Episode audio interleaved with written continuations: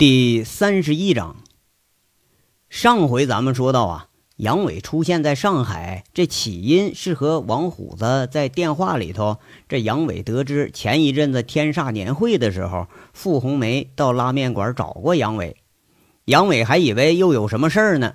不过问了虎子半天，这猪头他也说不清楚啊，就和杨伟东拉西扯月娥怀上孩子这事儿，央求着杨伟给起个名儿。杨伟这大咧咧脱口而出，起了个二虎虎妞的名字，还把这虎子乐的是屁颠屁颠的。回头杨伟知道了傅红梅的电话号码，还以为有什么事儿呢。一拨，俩人聊了半天，主意呀却是诚邀自己到上海一游，还说这薛总一直找他有事儿说，好像是。但傅红梅却不知道这具体是什么事儿。杨伟这情场失意之下，顺路还就订了去上海的机票，从大连直飞了上海。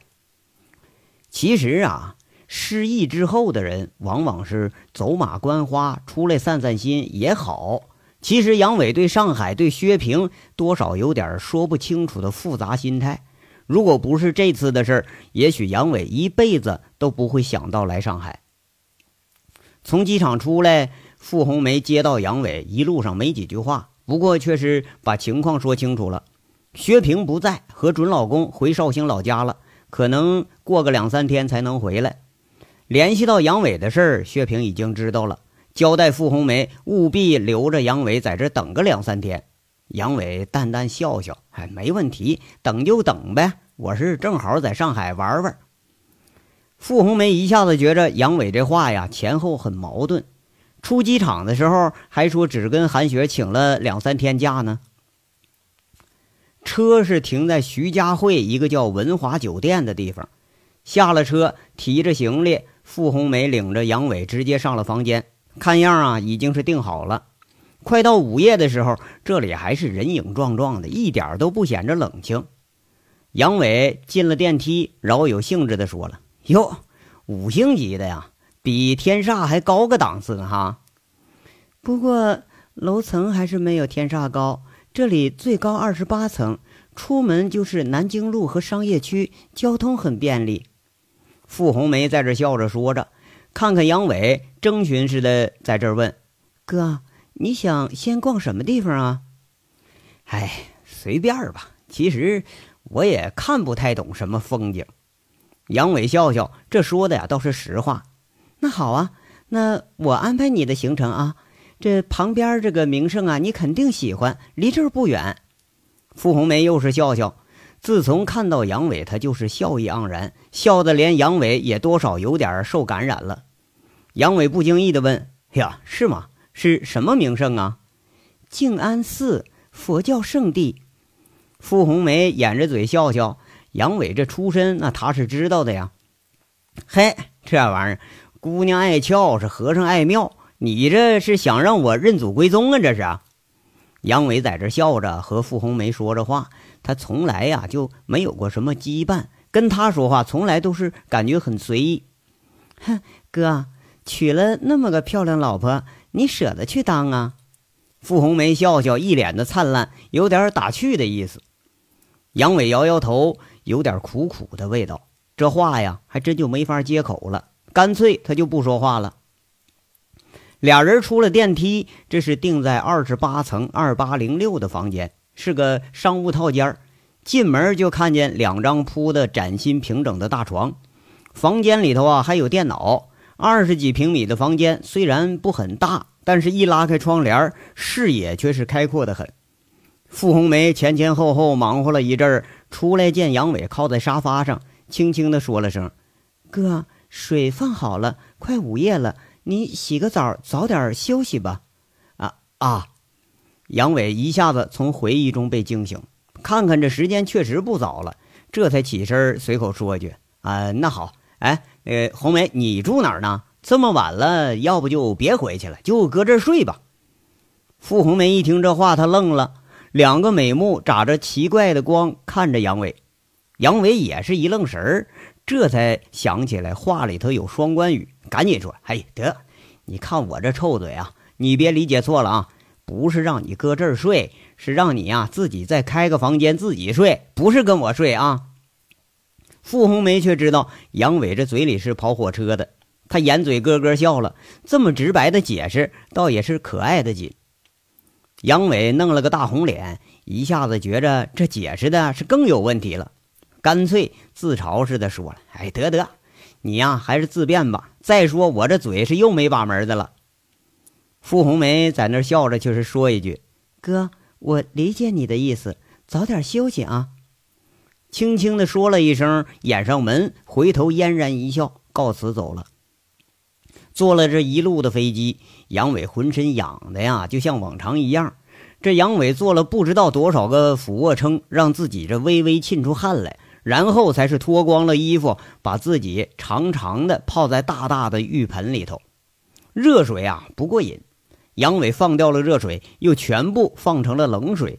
热天里头啊，进到冷水里，浑身一下子起了一层鸡皮疙瘩。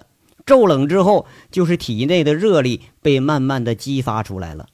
再冲洗一遍凉水，浑身舒泰。在浴室里头，慢条斯理的擦着身子。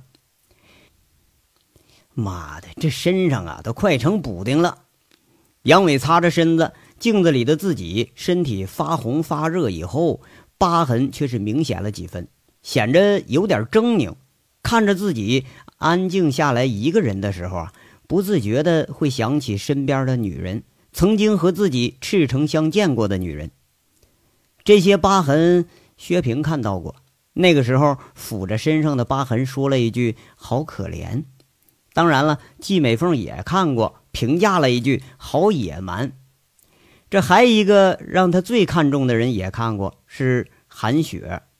却是欢爱之后，饶有兴趣地数着杨伟身上的疤痕，偶尔还问问每一条疤痕的来历，然后是眨着大眼睛，细细听着杨伟述说往事：哪个地方是枪伤，哪里是刀伤，哪儿啊是打架留下的。听到兴高采烈处，竖个大拇指，很男人，很暴力，我喜欢。也许是因为喜欢的原因，也许是欣赏的原因。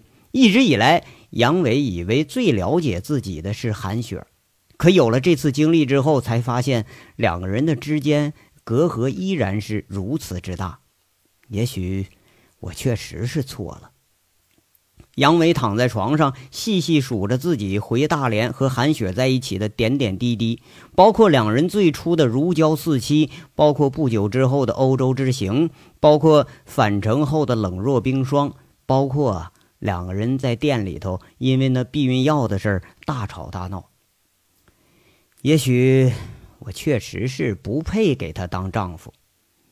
杨伟抚摸着从大连带出来的唯一一件韩雪的照片，还是那个在棒槌岛的照片，嘴里头喃喃的说着：“这前有薛平，后有季美凤，好多好多的烂事都瞒着韩雪。”直到现在，韩雪可能依然不知道季美凤这个人的存在。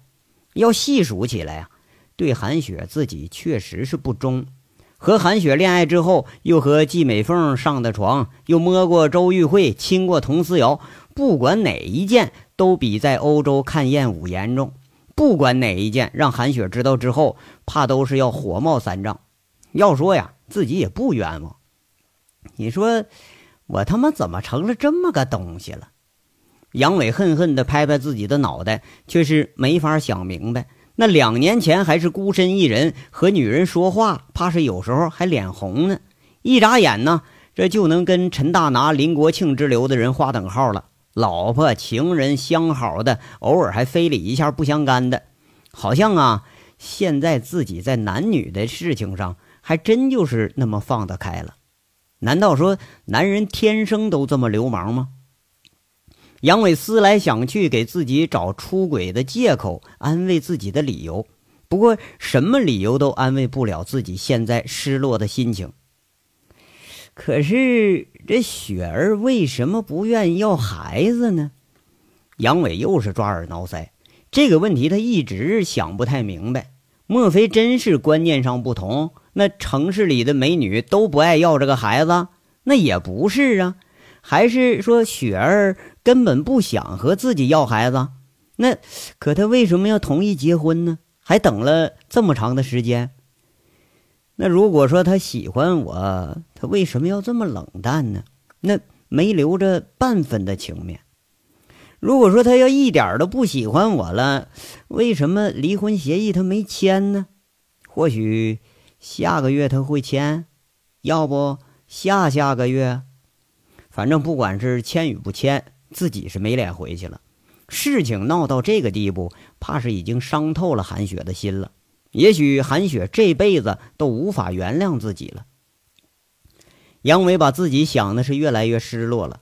一直认为啊，韩雪是最懂自己，也接受得了自己和最欣赏自己的女人，却不料一下子从欣赏好像变成了厌恶，曾经的欢爱那瞬间全都变成了冷漠，冷的让杨伟觉得心寒，变得呀让杨伟觉得陌生。哎呀，这女人呐，真是读不懂。想来想去，杨伟突然又想起陈大拿留给自己的话。不要太把女人当回事儿了，这话呀倒也有理。也许是我太在乎的缘故吧。杨伟终于多多少少的靠近了一点。也许啊，正是因为太在乎的原因，才有了这么多的牵挂和揪心。也许正是因为太在乎的原因，才有了这么多的自责和悲伤。唉。杨伟长叹了一口气，依然是剪不断、理还乱的这情愫，这是有生以来第一次为感情所折磨着。你说，哎呀，既然那读不懂，我干脆就不去懂了吧。佛说一切皆为空，那佛还说一切皆有缘，佛好像又说了，说有因必有果。杨伟脑子里头冒出了若干种让自己觉着更矛盾的话。曾经有限的知识让他更迷茫了。莫非正是因为自己心不诚、行不正，才有了今天的结果？杨伟这思来想去呀，想到这个最可能的原因，也许就是因为自己有了外面乱七八糟的事儿，那才有了今天的报应。哎呀，既然佛说皆有缘。那就一切皆缘吧。杨伟在睡着的时候想到的最后一句：既然说自己无法懂得这个韩雪，那么干脆咱就不去懂她去了，不去懂了，省着读懂了之后让自己更加失落、更加伤心。不过说，那除了这样，咱还能怎么样啊？杨伟被傅红梅啊带着在上海逛了三天。其实说逛呢，就是胡乱走走。对于杨伟而言，要论自然景观，杨伟见的不少。那雪山、沙漠、荒原、沼泽都已经是不在话下了。再看着东方明珠的塔，有点矮了。看看黄浦江，哎呀，有污染了。上海呀，没什么感觉，它就是人多。人文景观那更不成，压根咱也看不懂啊。历史景观那更磕碜人。傅红梅第一天带着杨伟到了静安寺，杨伟本来还准备上炷香呢，一见庙里出来俩香火和尚，一看那个脸呢，他就苦了。这两个是油光满面、肥头大耳，居然还有个挺着将军肚的。杨伟一看头上那个戒疤，那都是点的，不是香火烧的。这正宗的佛门弟子一眼就能看得出这是伪劣产品，干脆连香都不上了。拉着傅红梅就要走，嘴里说着：“哎，算了算了，和尚都一肚子油水了，佛门那还干净得了啊？”逛了第三天呢，杨伟干脆不出门了，关在家里头。他开始上网，一上网乱看呐，又是大叹落伍了。看着看着，这嘴里就念叨起来了：“哎呦喂，这少女遭胁迫啊，拍下裸照，昼夜卖淫。”哎哎，这这个哎，男子买色情光盘，主角竟是老婆和好友。哎呀，厉害！不是他妈的未来性爱叉档案，这这什么玩意儿啊？哎，这还还有这个这个幺幺零联动车司机嫌环卫车挡道，暴打环卫工人。我操，还有这事儿！啊，没，哎，这这个厉害，这个我的老婆是女鬼，哎呀妈，这家真能啊，跟女鬼还能睡觉不成啊？这不常上网，也不太爱上网的杨伟，边看边自言自语，大叹这是世风日下，人心不古啊！这些稀奇古怪的东西，还真让杨伟啧啧称奇不已。看了半天呢，猛地听着了一声轻笑声。一回头，却是傅红梅不知道什么时候悄悄地站在门口了，肯定是听到杨伟的感慨了，笑着说：“哥，我敲半天门没人开，我还以为你不在，门开着我就进来了。网上现在呀都是这些乱七八糟的东西，看你还挺奇怪的呀，是不是不经常上网啊？”“哎呀，哪有时间呢？”不过，呃，不上也罢。这东西啊，看得多了，八成就得对生活都失去信心。哎呀，落伍喽，真落伍啊！这有点东西，我还真接受不了。杨伟摇摇头，看看笑吟吟的傅红梅，说了：“哎，你不用上班啊？这怎么又来了呢？今天不是说我睡懒觉，不用出去逛了吗？”啊，哥，薛总回来了，晚上他来接你一块吃饭。这傅红梅笑着说着，注意着杨伟的表情变化。啊，那成。杨伟毫无表情地说了一句：“后天他结婚典礼，他希望你能参加。”嘿，他怎么不跟我说呀？怎么都你说呀？啊，我是他助理嘛，就相当于私人秘书，当然什么都得操心了。这工作还是你给我找的呢。傅红梅笑着给解释一句。杨伟很轻松地说着：“啊，那知道了，那就去看看去呗，还能白吃一顿。”傅红梅看杨伟这表情，根本全都是无动于衷，又是小心翼翼地说一句：“哥，晚上换身衣服吧，我给你准备了一套，放在衣橱里了。”“嗨呀，见个薛平还用换衣服啊？扯淡呢！不换啊，爱见不见。是你叫我来的啊，要是他叫我来啊，我还不来呢。”杨伟大咧咧说一句，明显对这个提议是很反感。半晌啊，看着电脑的杨伟发现没音儿了，一回头却见傅红梅还是有点哀怨的在那看着自己。一醒悟，拍拍手：“哎，得得得得，换换啊，我换还不成吗？你跟个受委屈的小媳妇似的，看得我都难受。那好，那一定换上啊，我昨天给你买的。”五星级的宾馆，哥，你总得打扮的像个样子吧？我走了啊，下午六点，薛总来接你。傅红梅看杨伟同意了，这才多少高兴了一点啊。那知道了。杨伟很不耐烦，应了一声，连傅红梅他都懒得理了。一下午的时间，杨伟是斗了一下午地主，哎，居然破天荒赢了一百多分，连杨伟都觉着奇怪呀，哎。莫非这真是说情场失意，赌场得意？那早知道我就上拉斯维加斯混去了。薛平呢，他是个很准时的人，这杨伟是知道的。离六点还差五分钟，房间里电话就响了。杨伟拿起电话，就是那个很熟悉的声音：“小坏批，滚下来！”时隔一年，再听到这个不无亲热的声音，让杨伟心里觉着怪怪的。勉强的穿上衣服，下了楼。一下楼，便见到那个曾经让自己如此羞臊、如此心仪的美人。这一眼呢，就认得出来的原因是薛平太过于鹤立鸡群了。米黄色的上衣露出少半个肩膀，圆润而又清纯，戴着个蓝白相间的眼镜，显得格外淑女。再往下看，却是修长的腿，分不清是腿色呀，还是袜子的颜色。这高跟鞋高出地面差不多八九公分，哎，就是站在男人堆里头，那也一眼就显得出来。要是站在女人堆里头，剩下的女人怕是失色不少。薛平还是和以前一个样子，走到哪儿啊，他都是焦点。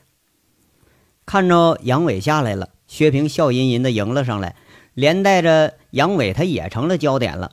让很不习惯当焦点的杨伟觉着有点别扭，反而有点无所适从了。足足看了杨伟一分多钟，薛平口若温玉，轻轻地说：“还是那个老样子啊，是不是故意躲着我呀？” 啊，姐哪有啊？杨伟被薛平看得有点不好意思，讪讪的笑着说着：“结婚了怎么不告诉我呀？”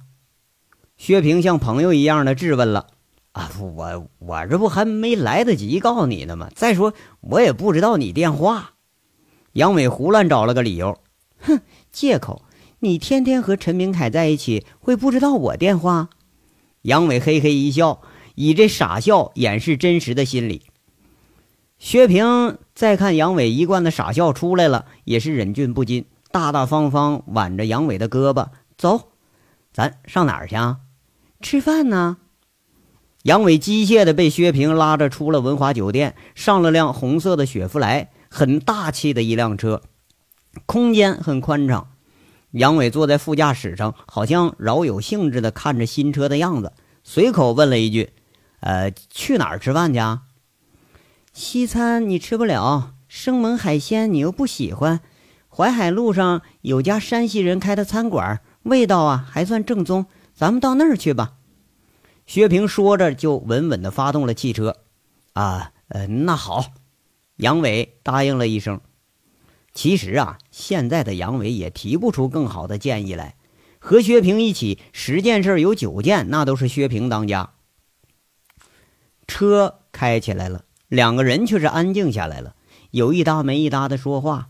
杨伟如同学生给老师交代为什么逃课、为什么不不做作业一样，能瞒的呀就瞒，能编的就编，哎，能不说的呢就以傻笑代替。薛平问了几句，也不说话了。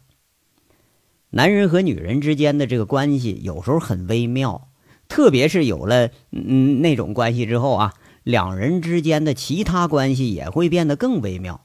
而像杨伟这样两个身份差异如此之大，这年龄差别不少的一对男女，这关系好像变得更微妙了一些。心理学上说吧，男人对第一个有性爱的女人啊，会产生一种病态的呃害羞、依恋和敬畏。这就是啊，为什么有些男人在外面凶神恶煞，回了家却还怕老婆的原因。杨伟大致就是如此。一见到薛平，就不由自主的会想起平生第一枪走火的那个场面，那实在是糗得很。如果说两个人一直维持着这种关系啊，那也就罢了。可是偏偏就没有。薛平当时从凤城走了，两个人的关系就到此终止。哎，再见到这个不是初恋，而是初夜的情人杨伟，现在讪讪的呀，还真说不出来自己是一种什么样的奇怪感觉。不过有一点可以肯定，薛平在杨伟这心中的女人里头啊，那还是有一定地位的。不但是最初把一个混混招收进了锦绣的保安队伍，而且，呃，给你他最初的性体验。这样的女人，杨伟那是想忘都忘不了。这个东西啊，太复杂。杨伟暗自道了一句，看着薛平还是笑吟吟的挽着自己进了饭店。两个人的作态如此明显，那不是有感情，就是有奸情。杨伟心里啊，冒出了一个奇怪的想法：你说他娘的，这奸情算不算也是一种感情啊？这章到这儿就说完了，下章稍后接着说。感谢大家的收听。